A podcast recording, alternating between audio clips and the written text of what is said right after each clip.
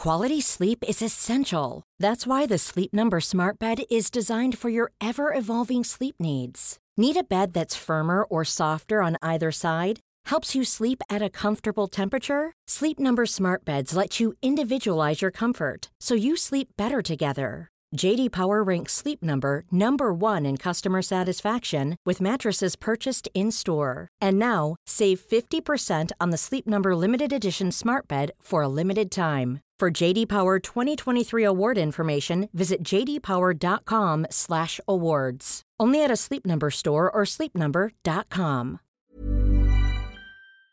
À l'Internet. Aujourd'hui, je vais vous parler d'une disparition assez récente qui a eu lieu dans la ville de Chandler, en Gaspésie, qui est située dans la province de Québec. C'est une ville euh, assez grosse, ben c'est bon, pas une grosse grosse ville, mais c'est la deuxième plus grosse ville en Gaspésie. On compte environ 8000 habitants. De ce qu'on m'a dit, c'est une communauté qui est euh, vraiment tissée serrée, tout le monde s'entraide, tout le monde est assez proche, euh, la plupart des gens se connaissent. Mais malheureusement, c'est une ville qui a aussi beaucoup de problèmes de drogue, de consommation. Fait que ça peut amener quelques problèmes. Donc, je vais vous parler d'une disparition qui a eu lieu dans cette ville-là aujourd'hui. Restez là.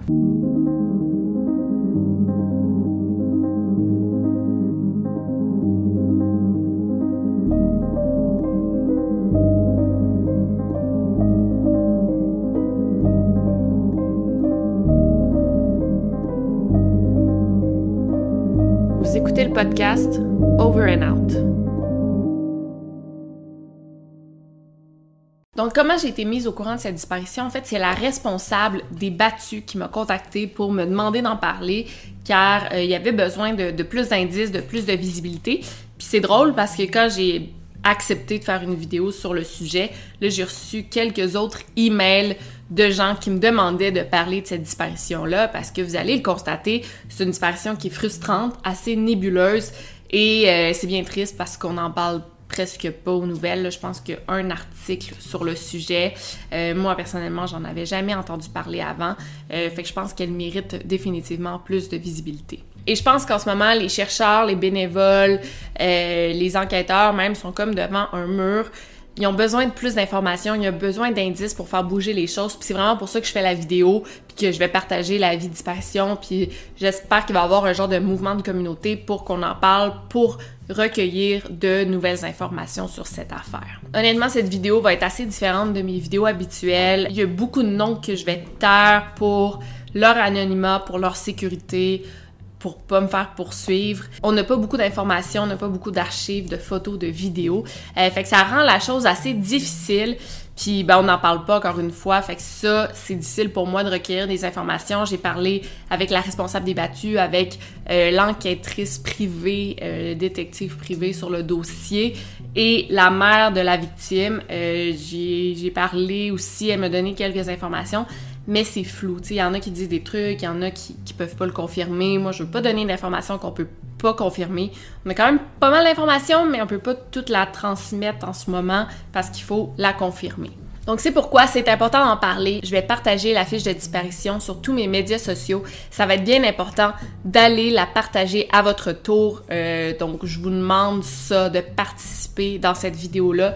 Là, vous pouvez vraiment changer les choses. Il y a aussi la page Facebook que la responsable des battus a créée. Euh, je dis pas son nom, la responsable des battus. Euh, encore là pour l'anonymat, sécurité. Je dis pas son nom, mais en tout cas, c'est elle qui a créé une page Facebook dédié à Nadia Lantin. Je vous demanderai d'aller euh, vous abonner à la page Facebook, d'aller faire un like. C'est votre moment là, de participer. D'ailleurs, il y a un GoFundMe qui a été créé pour cette affaire. Euh, je vous demande de donner généreusement euh, ou pas. Sais, juste un dollar, ça peut aider. Je vais vous expliquer plus à la fin de la vidéo à quoi sert ce GoFundMe, mais c'est vraiment important. Euh, on a besoin de cet argent-là pour continuer dans l'enquête. Je remercie encore une fois Gloria, la maman de Nadia, qui m'a donné des informations. Je remercie la responsable des battus, qui m'a donné beaucoup, beaucoup d'informations. Je remercie Marise Saint-Germain, l'enquêtrice qui est assignée au dossier, l'enquêtrice privée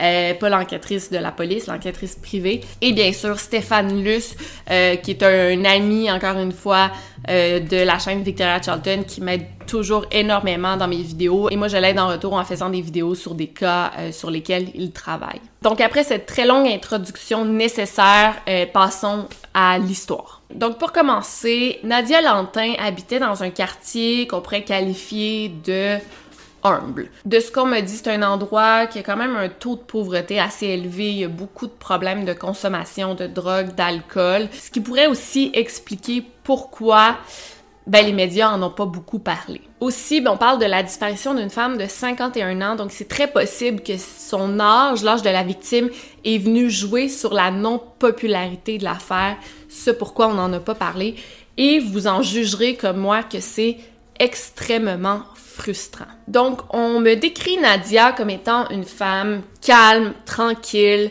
silencieuse, qui aimait pas se prendre trop de place. Elle était très réservée.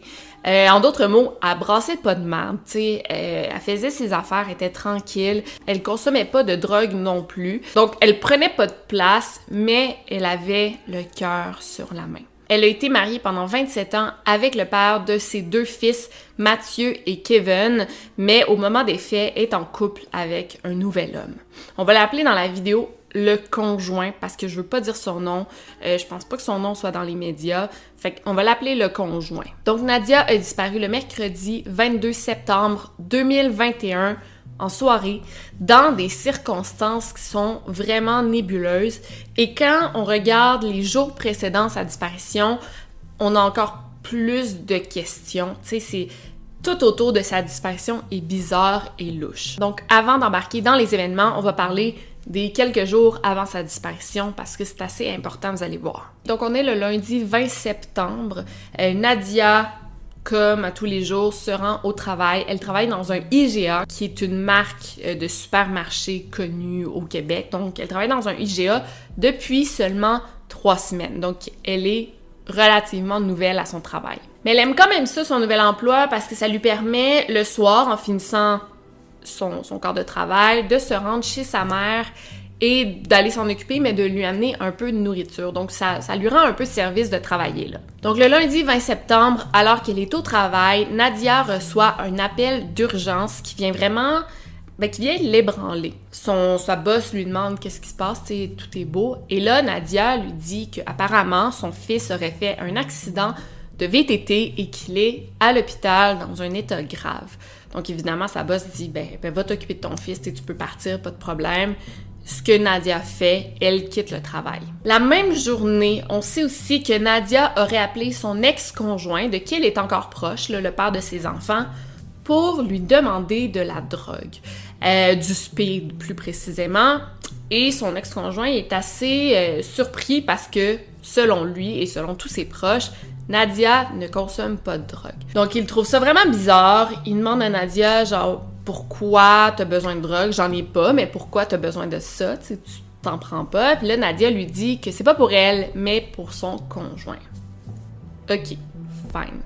Mais on peut se poser la question ici, pourquoi elle décide d'appeler son ex-conjoint pour obtenir de la drogue pour son conjoint? Pourquoi c'est pas juste lui qui appelle euh, pour se procurer de la drogue si c'est lui qui en veut?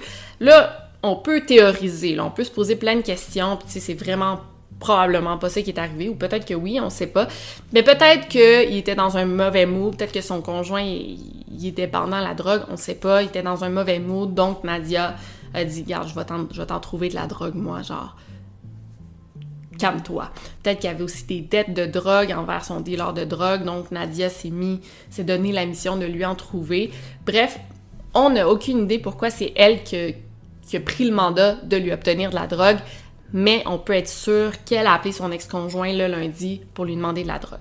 Le lendemain, le mardi 21 septembre, Nadia ne rentre pas travailler. En même temps, si son fils est à l'hôpital, on peut comprendre pourquoi elle n'est pas rentrée travailler. Donc, on fait pas trop de cas avec ça. Et là, finalement, on se transporte au mercredi 22 septembre.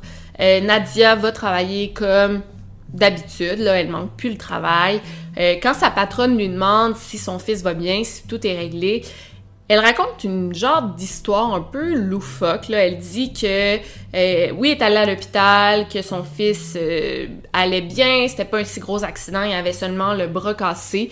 Puis quand elle a voulu rentrer dans la chambre d'hôpital, elle s'est comme disputée avec sa belle famille ou son ancienne belle famille qui voulait pas la laisser entrer, mais finalement, elle a pu entrer pour aller voir son fils. C'est un peu bizarre, c'est une drôle d'histoire, surtout que Nadia ne parlait plus à son fils depuis des mois. Euh, J'ai pas cette information-là, pourquoi, mais il était comme en mauvais terme. Ok, drôle d'histoire, mais ce qui est encore plus bizarre dans cette histoire-là, c'est que son fils n'a jamais fait d'accident de VTT.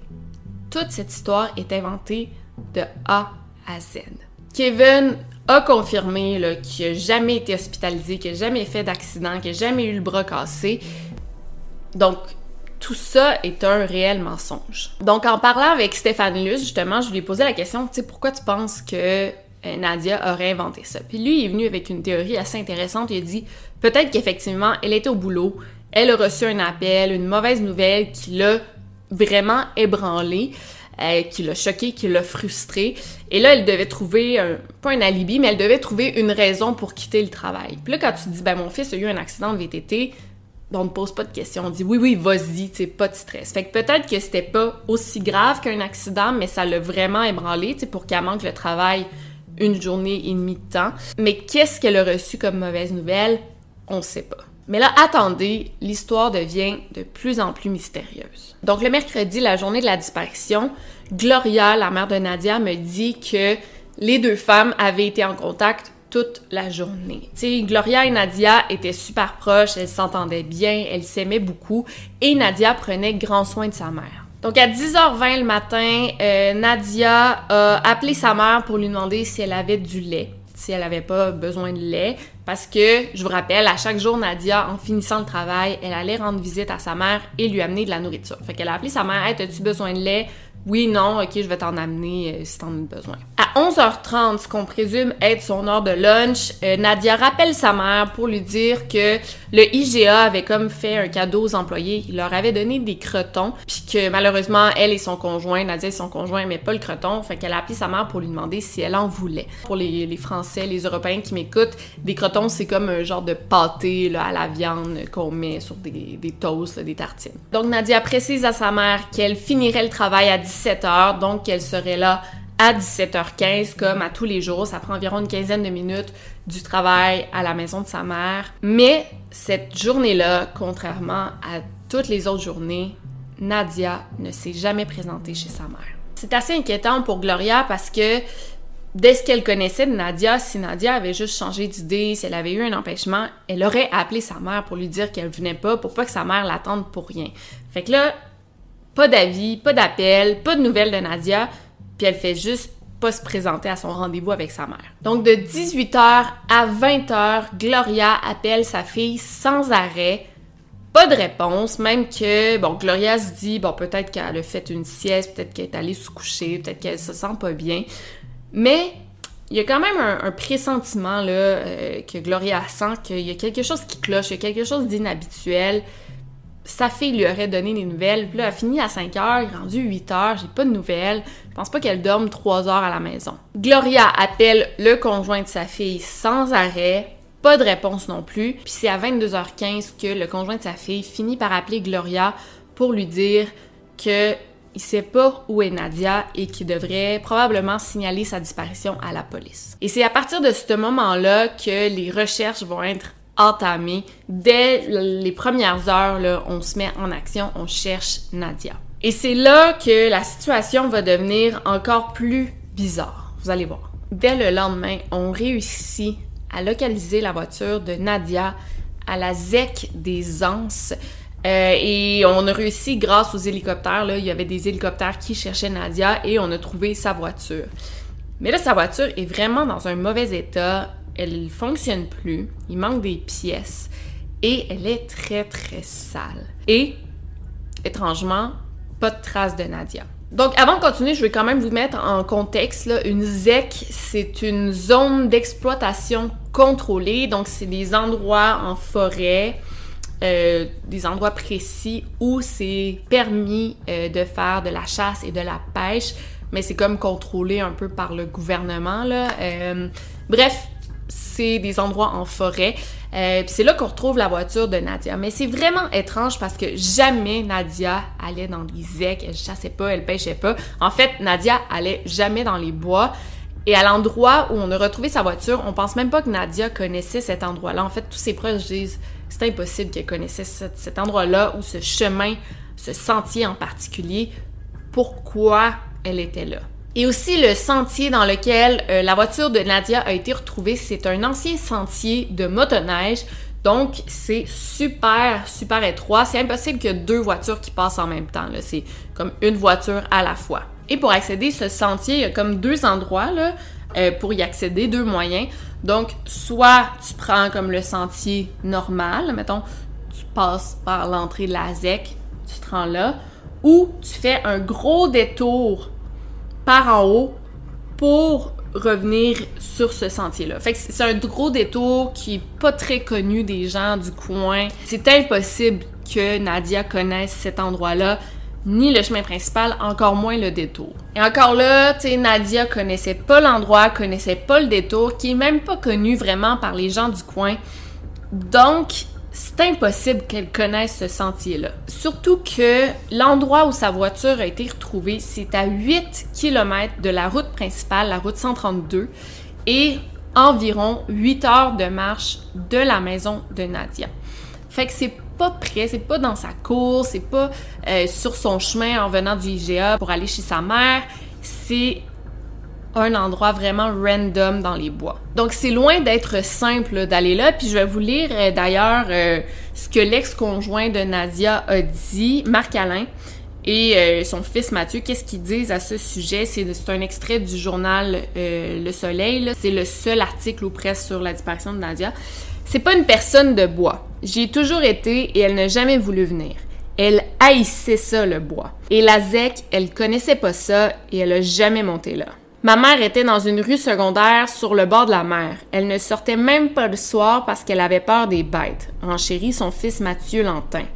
Au pire, si tu te perds dans le bois, tu restes dans la trail ou tu restes dans le chemin principal et quelqu'un va passer pour t'aider. Mais en plus de ça, euh, Nadia, en fait, elle n'a pas pris le chemin principal, elle aurait pris le long détour par en haut et ce serait comme retourner ici pour comme revenir sur le chemin principal. Parce que si tu arrives par en haut, tu vas revenir tu vas descendre comme ça et non monter, on s'entend là. Mais là, elle aurait fait un genre de détour, un genre de U-turn ici pour revenir sur ses pas comme si elle était passée par le chemin, euh, le premier chemin. Je sais pas si je m'explique comme il faut. C'est pas si important, là, mais euh, grâce aux traces de pneus, on a pu voir qu'elle a passé par en haut puis elle est revenue sur le chemin principal.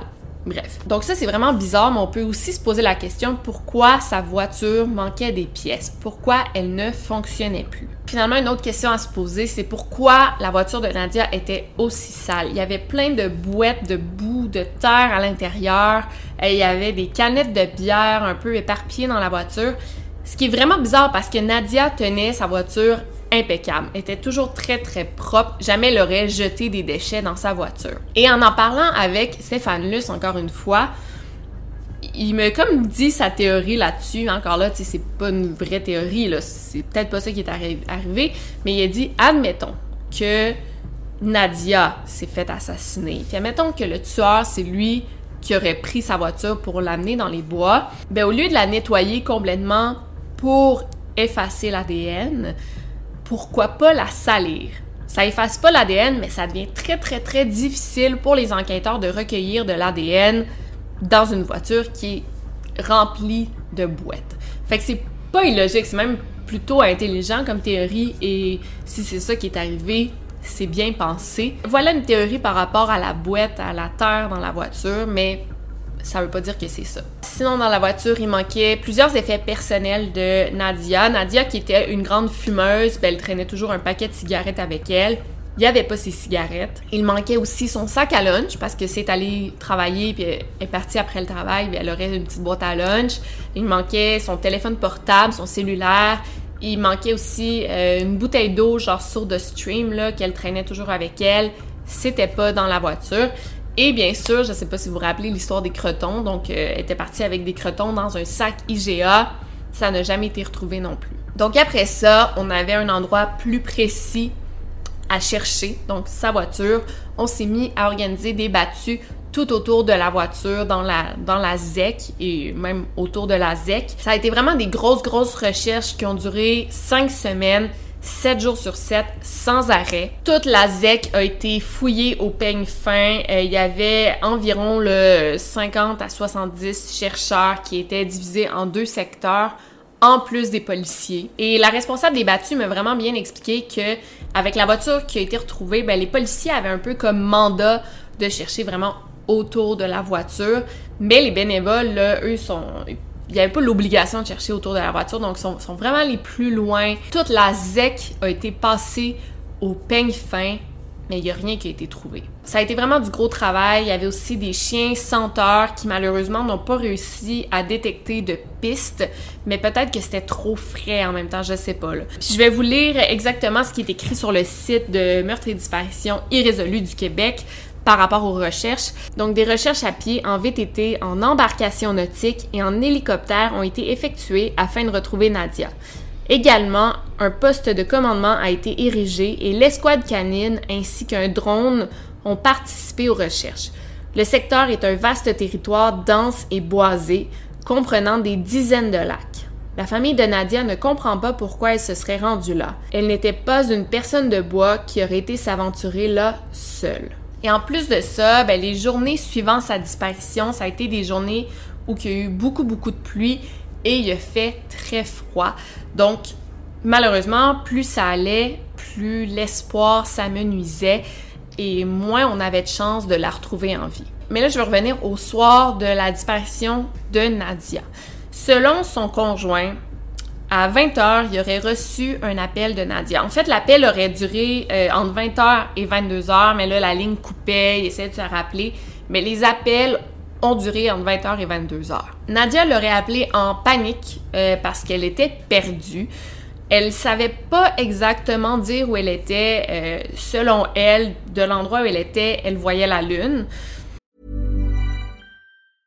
Quality sleep is essential. That's why the Sleep Number Smart Bed is designed for your ever evolving sleep needs. Need a bed that's firmer or softer on either side? Helps you sleep at a comfortable temperature? Sleep Number Smart Beds let you individualize your comfort so you sleep better together. JD Power ranks Sleep Number number 1 in customer satisfaction with mattresses purchased in-store. And now, save 50% on the Sleep Number limited edition Smart Bed for a limited time. For JD Power 2023 award information, visit jdpower.com/awards. Only at a Sleep Number store or sleepnumber.com. Ce qui est comme pas vraiment une bonne indication. Je pense que tu peux voir la lune pas mal n'importe où, mais elle voyait la lune et elle entendait de l'eau couler. Donc c'était probablement la rivière. Puis son conjoint lui disait, euh, ben suis la rivière là. Tu, vas finir par me retrouver. Mais Nadia était vraiment perdue. À un moment, euh, le conjoint de Nadia, qui était sur le bord de la route 132, apparemment qui aurait comme klaxonné avec sa voiture. Puis Nadia disait Oui, oui, j'entends tes klaxons. Tu sais, je vais suivre le son des klaxons. Mais c'est faux, là. sa voiture était à 8 km de la route 132. C'est impossible qu'elle ait entendu les klaxons. Apparemment aussi que Nadia aurait appelé un garage pour demander un service de remorqueur, mais malheureusement, euh, c'était pas le bon endroit. Là. Je pense pas que le garage offrait ce service. Elle a laissé un message sur la boîte vocale, mais c'est tout ce qu'on sait. On sait pas si c'était réellement elle, on sait pas si le garagiste a comme juste pris le message et l'a effacé puis a dit c'était Nadia. Et euh, on n'a pas cette information malheureusement. Si on l'a un jour, ça aiderait vraiment à savoir si c'est elle qui a fait l'appel. Mais ça se pourrait aussi que ça soit pas elle, ça se pourrait aussi que ça soit quelqu'un qui se fasse passer pour Nadia qui aurait fait l'appel. Bref, ça reste comme vraiment nébuleux, puis toute l'histoire, il y a des choses qu'on sait pas, que la police sait, qu'elle garde les informations. Euh, là, on fait vraiment du mieux qu'on peut avec les informations qu'on a. Donc, le registre d'appel de Nadia a été vérifié et on peut voir qu'effectivement, la soirée de sa disparition, elle aurait fait plusieurs appels à son conjoint mais aussi à la cousine de son conjoint. Et on peut voir aussi que les appels provenaient de la région de la, ZEC où sa voiture a été retrouvée. Donc c'est très possible que Nadia se soit effectivement perdue dans les bois. Mais on peut quand même se poser la question si c'est réellement elle qui a fait les appels. Admettons qu'on juste on théorise, mais son conjoint avait souvent le téléphone de Nadia avec lui. Euh, il y avait tous ses mots de passe, il pouvait se servir de son messenger toujours. Donc, peut-être c'est quelqu'un d'autre aussi qui fait les appels, on sait pas. Pour ce qui est de l'enquête, ça a vraiment pas été facile depuis le départ parce que dès les premiers jours, ben, les policiers pensaient que euh, Nadia se serait peut-être enlevé la vie. Donc, ils pensaient tout de suite à une hypothèse de suicide ce qui n'a pas vraiment de sens. sais, selon moi, mettons que tu veux t'enlever la vie, ben, d'amener ta, voiture dans le fin fond des bois, puis t'enlever la vie dans les bois, c'est pas vraiment la méthode la plus facile, quoique c'est fait des fois aussi, là, mais c'est pas la technique la plus facile. Mais les policiers croyaient vraiment dur comme fer que c'était un suicide. Et bon, faut quand même en parler de ça parce que Nadia a vécu quand même des moments très difficiles, des moments très sombres, parce que quand elle était jeune, euh, sa sœur et elle avaient été agressées sexuellement plusieurs reprises par deux de leurs oncles. Fait que ça, c'est vraiment venu jouer sur ben, le, caractère de, Nadia tout au long de sa vie. Elle a vécu des moments difficiles, effectivement, mais tout récemment, euh, il y a l'un des oncles qui a été arrêté pour les agressions sexuelles et il a même été envoyé en prison. Donc, dès qu'il y a eu ça, que l'oncle s'est fait arrêter et envoyé en prison, ben ça l'a vraiment libéré Nadia d'un poids. Elle s'est sentie plus libre, euh, plus en paix avec tout son passé.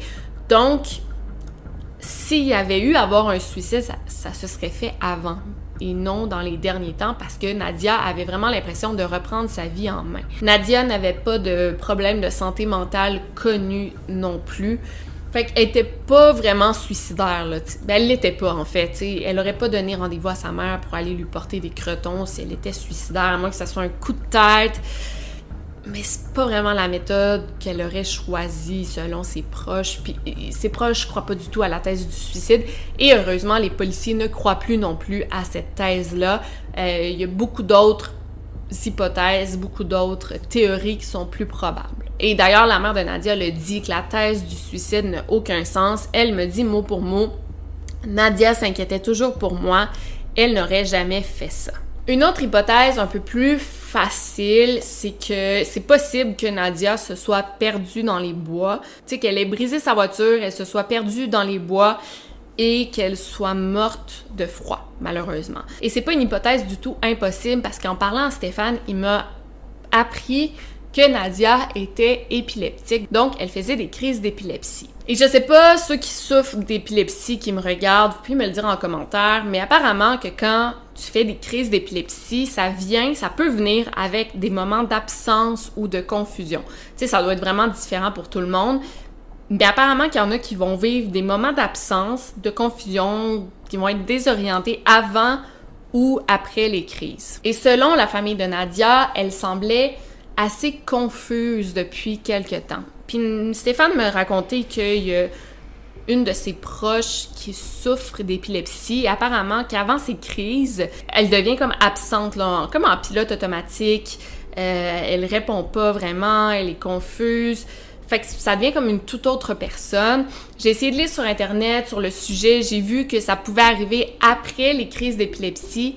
Bref, est-ce que Nadia, avant ou après une crise d'épilepsie, était comme absente, puis elle a juste conduit, puis elle s'est rendue au milieu des bois, elle a eu sa crise d'épilepsie, puis après, elle s'est comme réveillée, est revenue à elle, et là, elle était perdue. Elle a passé des appels à son conjoint, elle a pas réussi à retrouver son chemin, s'est perdue dans les bois et elle est morte de froid.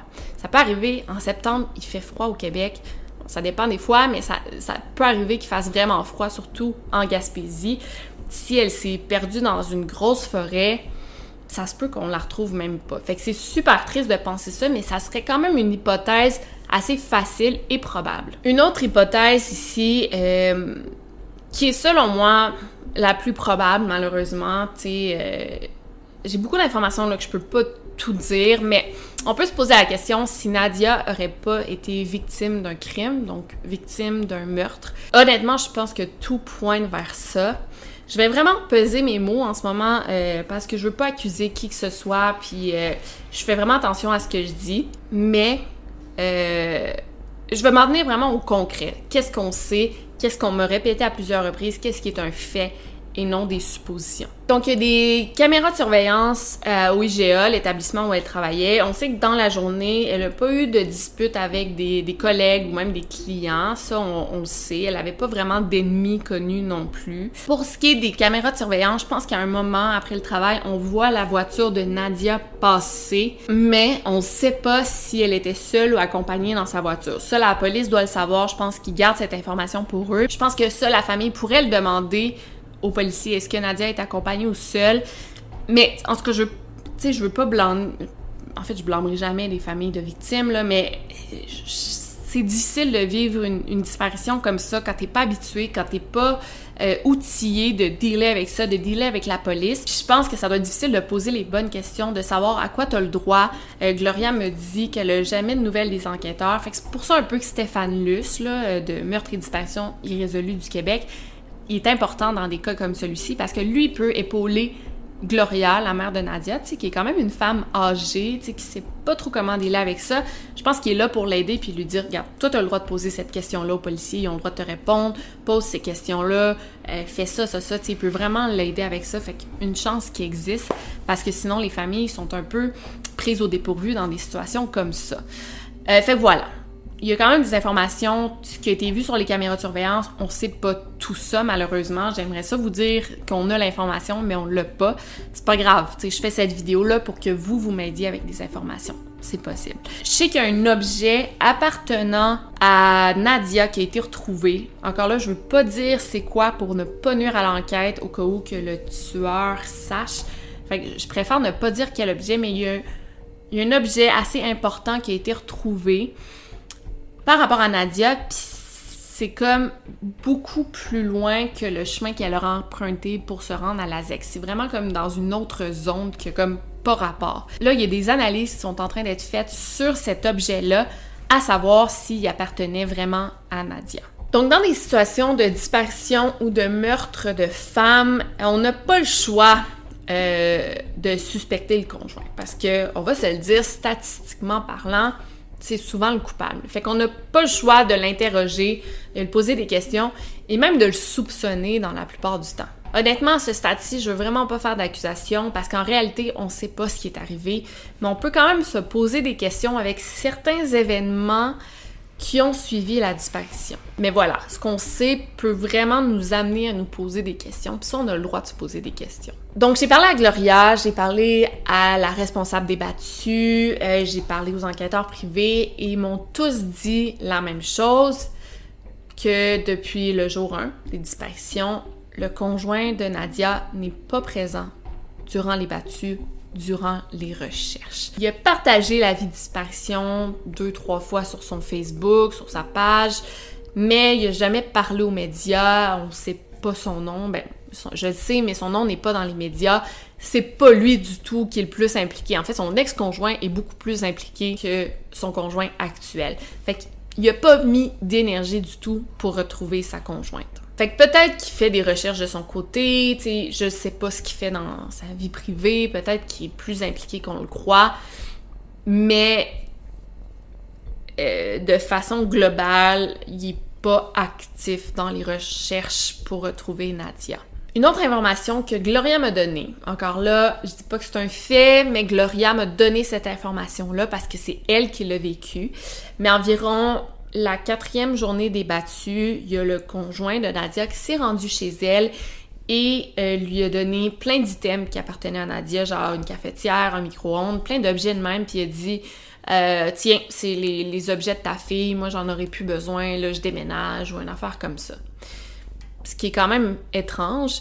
Et pas longtemps après, il s'est débarrassé de tout ce qui appartenait à Nadia. Il a tout mis ça au vidange, euh, des photos, des vêtements. Euh, il a tout jeté sur le bord de la rue.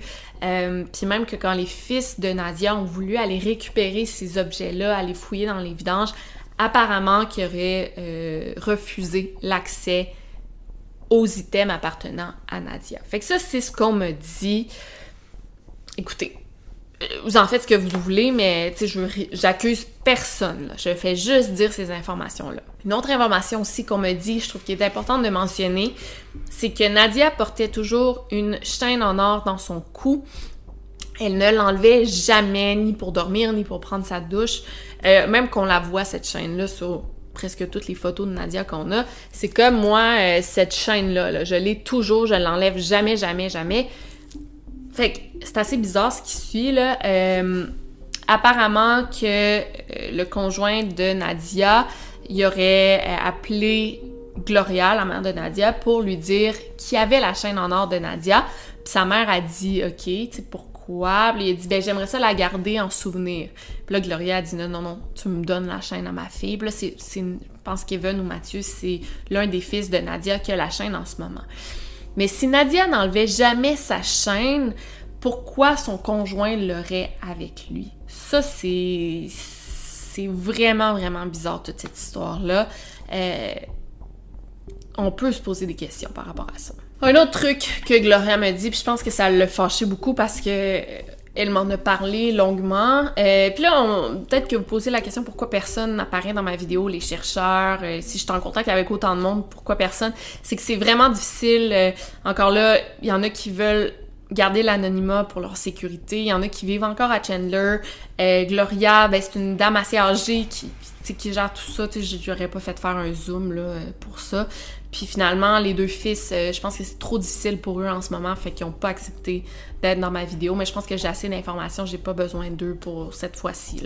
Euh, voilà. Fait que Gloria, ce qu'elle m'a raconté, c'est que ça faisait 33 ans qu'elle était amie, meilleure amie même, avec la sœur du conjoint de Nadia. OK? La sœur du conjoint de Nadia, c'est l'une des meilleures amies de Gloria. Puis quand Nadia a disparu, ils ont complètement arrêté de se parler. À aucun moment, la famille du conjoint a offert de l'aide à Gloria pour les recherches, pour les avis de disparition, euh, n'importe quoi. Ils ont comme arrêté de se parler. Même il y a une histoire que Gloria se serait fait bloquer son Messenger par la famille du conjoint. Euh, apparemment, même qu'elle marche dans la rue, puis la, la famille change de trottoir. Peut-être qu'une histoire plus deep que ça. Peut-être qu'on, je suis pas au courant de toute l'histoire, là, c'est sûr mais il y a un gros gros froid entre les deux familles qui étaient super proches à la base. Donc voilà, sinon moi je peux quand même me poser la question sur toute l'histoire de drogue. Tu sais pourquoi deux jours avant qu'elle disparaisse, Nadia cherchait de la drogue alors qu'elle n'en consommait pas. Puis là, c'est sûr que sa mère, son ex-conjoint, euh, ses enfants, tout le monde dit qu'elle consommait pas de drogue. Mais en même temps, c'est sûr qu'il faudrait poser la question plus à ses collègues, à ses amis, euh, peut-être que Nadia en consommait de la drogue, puis on le sait pas. Fait que ça, c'est quand même possible. Tu sais, euh, je pense pas que ma famille connaît tous mes secrets. Faudrait plus demander à mes meilleurs amis, à mon conjoint. Eux, il y aurait peut-être une version différente. Je parle pas de drogue, mais je parle sur d'autres trucs. Ou pas, là. Mais bref, vous comprenez. Nos parents, c'est pas toujours les meilleurs juges de ce qui nous arrive. Fait qu'admettons que Nadia consommait de la drogue. Est-ce qu'elle aurait donné rendez-vous à un trafiquant de drogue dans les bois, justement à cet endroit-là, pour faire le deal en secret, comme, puis que quelque chose se soit passé? Ça, on peut se poser la question, mais en même temps, pour se faire vendre du speed, tu vas pas dans le fin fond des bois, là. Tu sais, ça se fait plus facilement que ça, là, je crois.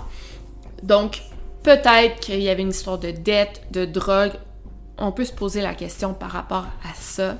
Mais en même temps, dans des histoires comme ça, faut pas chercher midi à 4 heures, dans le sens que c'est souvent l'hypothèse la plus simple qui est arrivée, malheureusement. Une chose est sûre, c'est que la personne qui s'en est pris à Nadia a pas fait ça seule. Parce que si la voiture a été retrouvée à 8 km de la route principale, plus de 8 heures de marche, il serait pas revenu toute seule cette soirée-là. Il y a nécessairement quelqu'un qui l'a soit suivi en voiture ou qui est allé le chercher par après. C'est sûr qu'il y a eu quelque chose comme ça. C'est sûr que la personne qui s'en est pris Nadia n'était pas seule d'impliquer dans cette histoire-là. Donc je trouve ça cliché de dire ça parce que j'ai l'impression qu'on dit toujours ça, mais c'est sûr que quelqu'un qui sait quelque chose dans cette histoire-là, même que je crois qu'il y a plus d'une personne qui est au courant. Puis comme je vous ai dit tantôt, euh, la ville où habitait Nadia, c'est une petite communauté super serrée, tout le monde se connaît, mais en même temps, le monde doit avoir des secrets.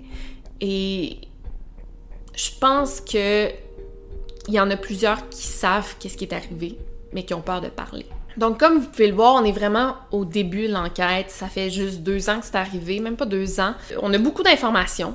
On a beaucoup d'informations, mais on a besoin d'encore plus d'informations. On a des hypothèses qu'on doit confirmer, valider. Il y a des, portes qui doivent se fermer, éliminer des, des indices, éliminer des hypothèses. Fait qu'on est vraiment dans les débuts de l'enquête. C'est pourquoi je trouve que cette vidéo est essentielle, parce qu'on a besoin d'aider. Là, c'est pas un cas résolu, c'est un cas irrésolu.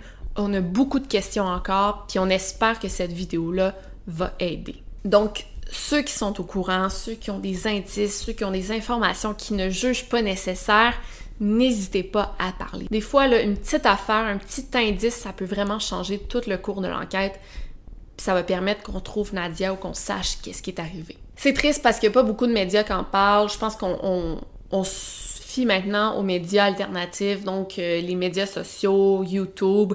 Euh, on espère que ça aide. Et là, la prochaine étape, c'est d'aller dans la ZEC avec des chiens euh, qui sentent l'odeur de cadavre, donc des cadaver dogs, pour chercher Nadia. Parce qu'après deux ans, l'odeur de cadavre doit être encore présente, elle doit se sentir, puis j'ai eu euh, l'occasion de sentir c'était quoi une odeur de cadavre euh, récemment là, euh, dans un entraînement de chiens, des chiens pisteurs. Bref, j'ai senti c'était quoi là. J'ai senti un petit bout là. Puis en tout cas, c'est fou comment ça sent. Fait que si un corps en décomposition dans la forêt, on va le sentir.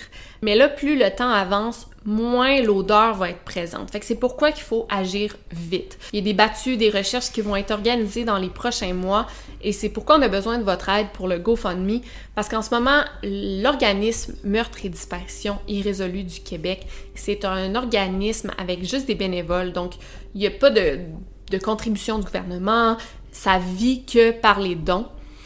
Et euh, si on va envoyer des chiens euh, sur place, ça prend de l'argent malheureusement pour payer l'hôtel, aux bénévoles, euh, de la nourriture, des bouteilles d'eau. Ça prend un peu d'argent, pas beaucoup, mais ça en prend. Puis je pense qu'on serait capable tous ensemble d'obtenir euh, l'argent nécessaire pour envoyer des chiens à Chandler dans la ZEC pour retrouver Nadia. Fait que je vais mettre le lien GoFundMe dans la barre d'infos. Moi, j'ai déjà donné de l'argent. Je vous invite vraiment à donner 2 3 c'est facile en plus avec la carte de crédit, ça se fait de rien puis ça va nous permettre d'aller sur place faire des battues.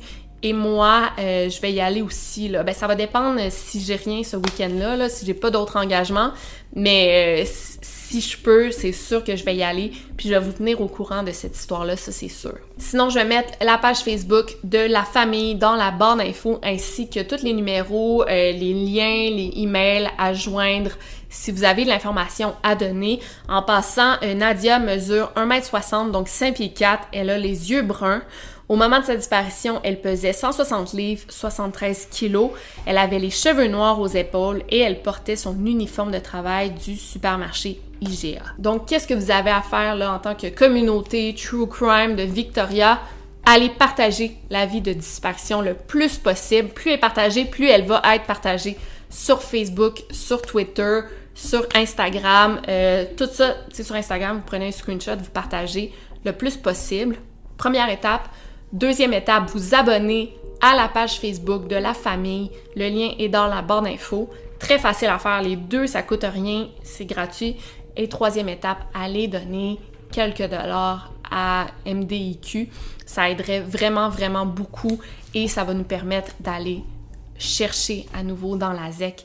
Pensez à la famille, à la sœur de Nadia, Claudette, à sa mère Gloria, à ses fils qui vont grandir sans leur mère. C'est une histoire horriblement triste, puis il faut qu'on en parle plus, puis je pense qu'ensemble, dans ma communauté, on peut faire changer les choses. Fait que voilà, je compte sur vous. Euh, n'oubliez pas de garder l'œil ouvert, barrez vos portes, donnez-moi toute l'information que vous savez et over and out. Bye.